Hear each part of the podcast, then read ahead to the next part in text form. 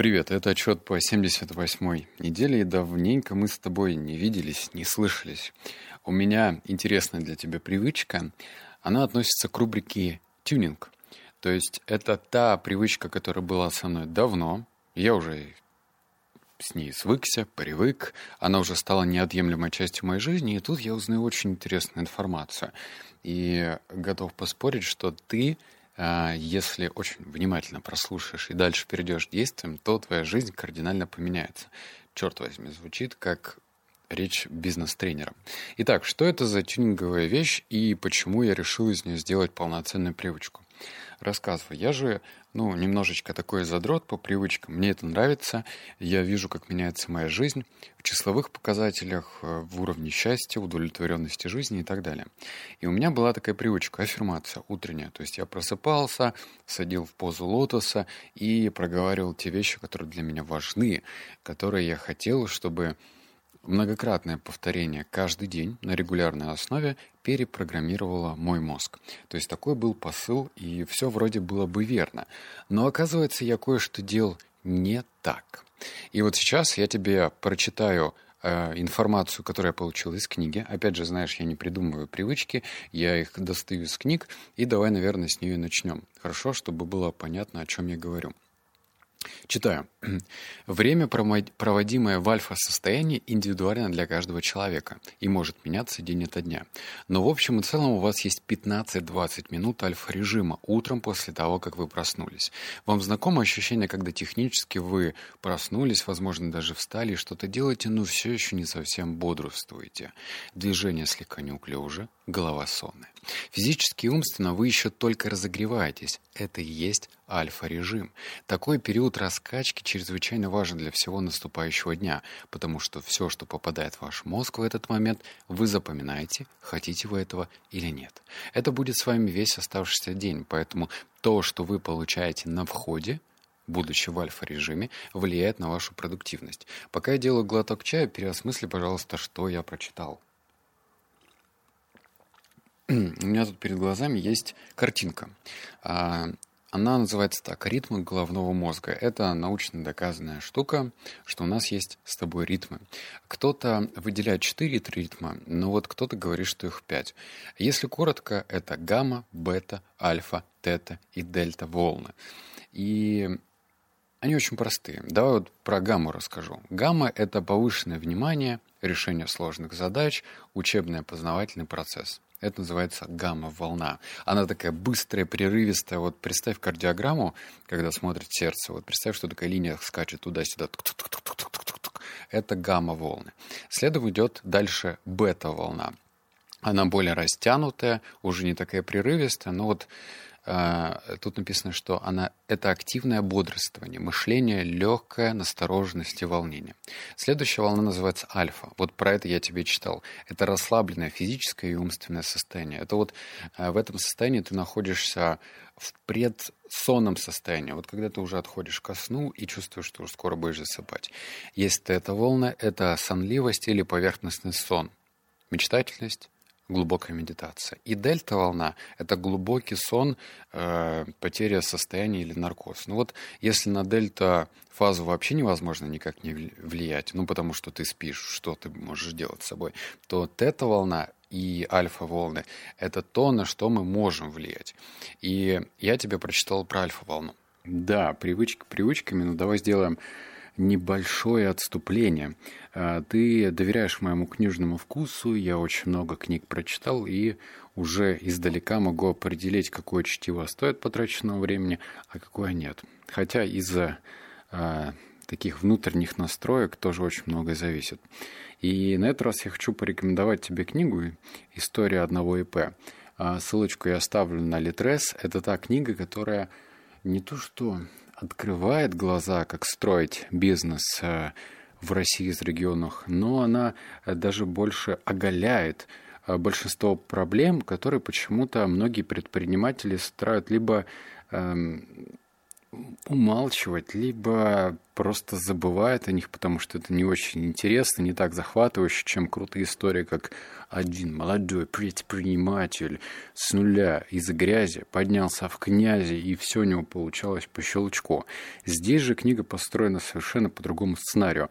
Она говорит о множестве, просто сотнях разных проблем, которые встречаются у человека, у предпринимателя на пути, и как этот предприниматель их решает.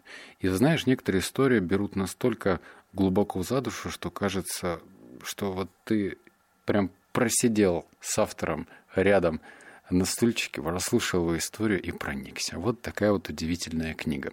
Я оставлю ссылочку на Литресе. Обязательно ее прочти. И если тебе получится, то напиши какой-нибудь короткий отзыв. Это очень поможет, потому что я считаю, такие, такие книги должны продвигаться но в топ гораздо быстрее. Читать книги про американских миллиардеров, конечно, круто. Но насколько это прикладная информация в русских реалиях, под вопросом. А здесь наш соотечественник делится со всеми проблемами, рассказывает о них ясно и понятно. Так что после прослушивания подкаста переходи, читай и получай удовольствие. Ну, а теперь дальше. Так вот, почему я сказал, что это тюнингованная привычка? Раньше я занимался аффирмацией э, после определенных ритуалов. Ну вот смотри, я тебе сейчас расскажу. Раскрою внутреннюю кухню. Звенел будильник. Я вставал, отключал будильник и шел на кухню. Шел я на кухню не просто так, потому что у меня уже под дверью стоял кот и истошно вопил, чтобы я его пустил. Он тоже э, что-то вроде будильника. Это хорошо вроде как, но с другой стороны бесит. Он начинает орать, чтобы я его покормил. Поэтому я шел, периодически пиная его совершенно случайно, потому что он я не знаю, в ноги лезет так, что мама не горюй. Я его подпинывал, подходил на кухню, доставал кошачий корм, добавлял туда в миску мяты, разогревал его, ждал, пока он поест, наливал воду из дистиллятора. Я тебе прям рассказываю все как есть. Наливал воду из дистиллятора. У меня просто дистиллятор, он капает 4 литра воды за ночь. Поэтому я переливал его в стеклянные э, не фужеры, а кто они? Короче, в стеклянные сосуды. Затем шел чистить зубы и вот, внимание, альфа-волны я терял. Ну, то есть я уже в этот момент, пока умывался, чистил зубы, пил воду, э, обливал лицо холодной водой, я альфа-волны пропускал. И только после этого я шел, садился в позу медитации, в позу лотоса и э, проговаривал про себя внутренние аффирмации. И тут я читаю этот вывод про альфа-волны и понимаю, блин, так я же делал все неправильно. Что если я буду аффирмацию переносить на самое начало дня? То есть прозвенел будильник, я его выключаю, открываю дверь коту и говорю, сорян, кот, придется подождать, и начинаю заниматься аффирмацией, то есть период альфа-волн. И я тебе не сказал самое главное, зачем это нужно, да? То есть что за альфа-волны и к чему это все приводит.